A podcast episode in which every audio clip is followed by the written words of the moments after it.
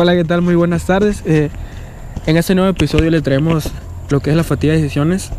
Eh, mi nombre es Osvaldo Hernández Yo soy Milton Vargas. y ahorita hablaremos acerca sobre lo que es la fatiga de decisiones en el aspecto del sector inmobiliario. Eh, como bien se sabe, eh, la fatiga de decisión se produce cuando uno se siente eh, abrumado al enfrentarse a, a las decisiones.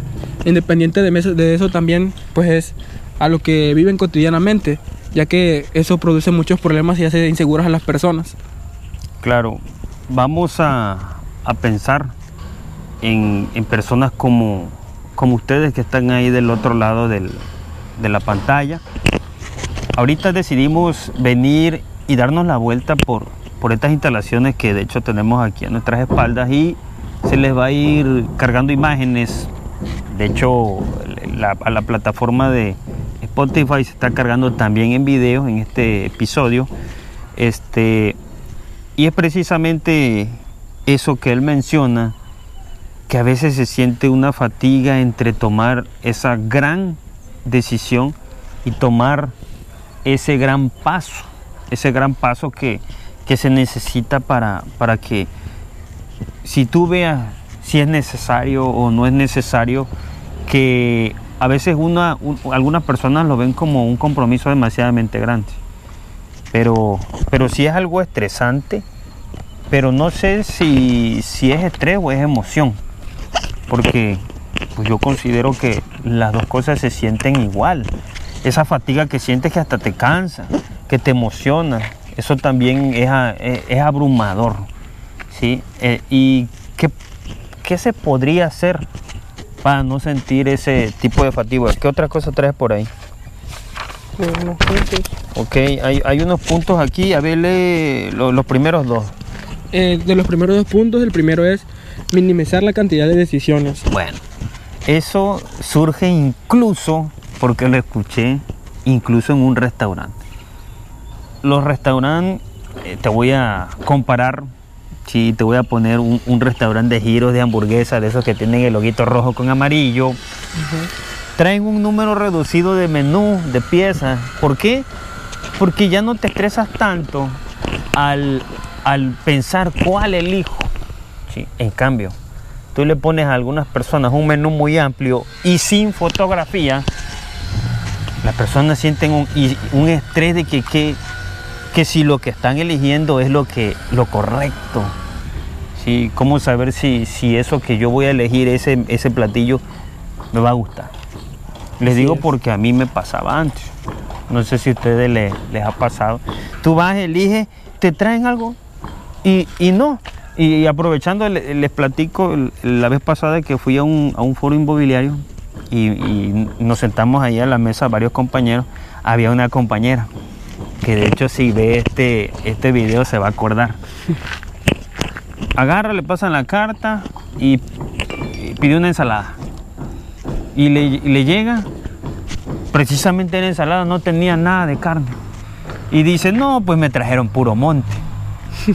y, y a un costo considerable. No era lo que realmente quería.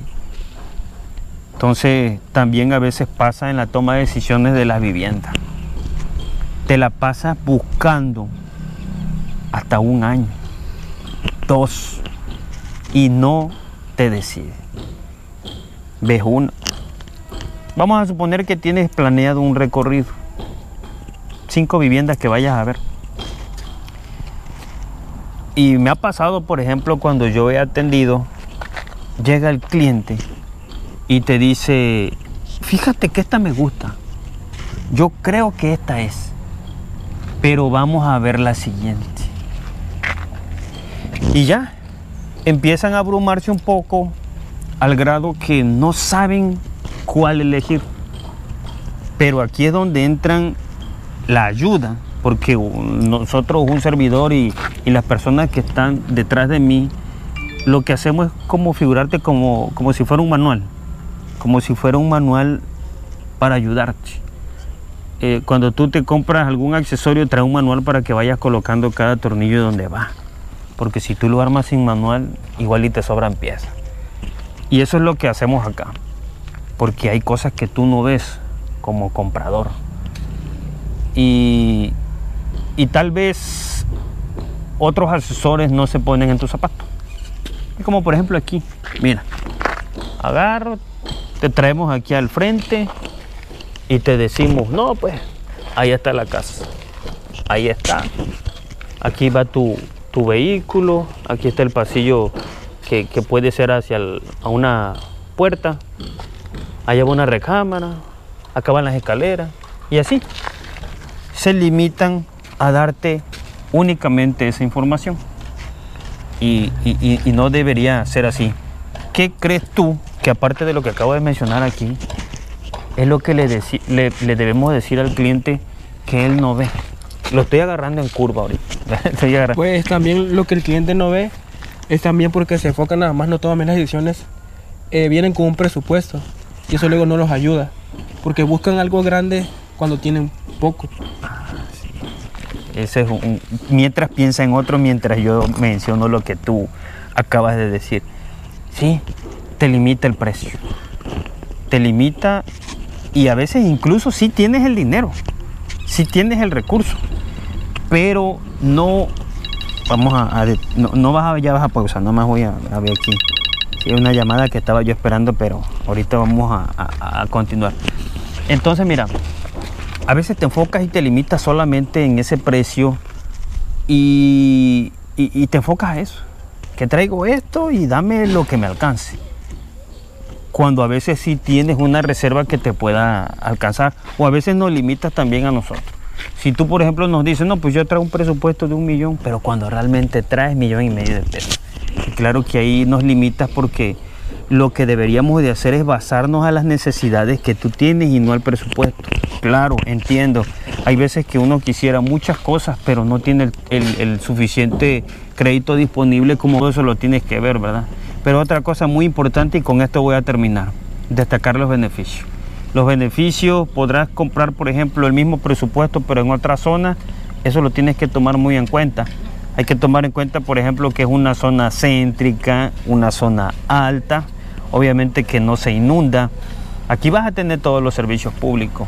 A escasos metros tienes una escuela secundaria, tienes preescolar, hay abarroteras, hay fruterías.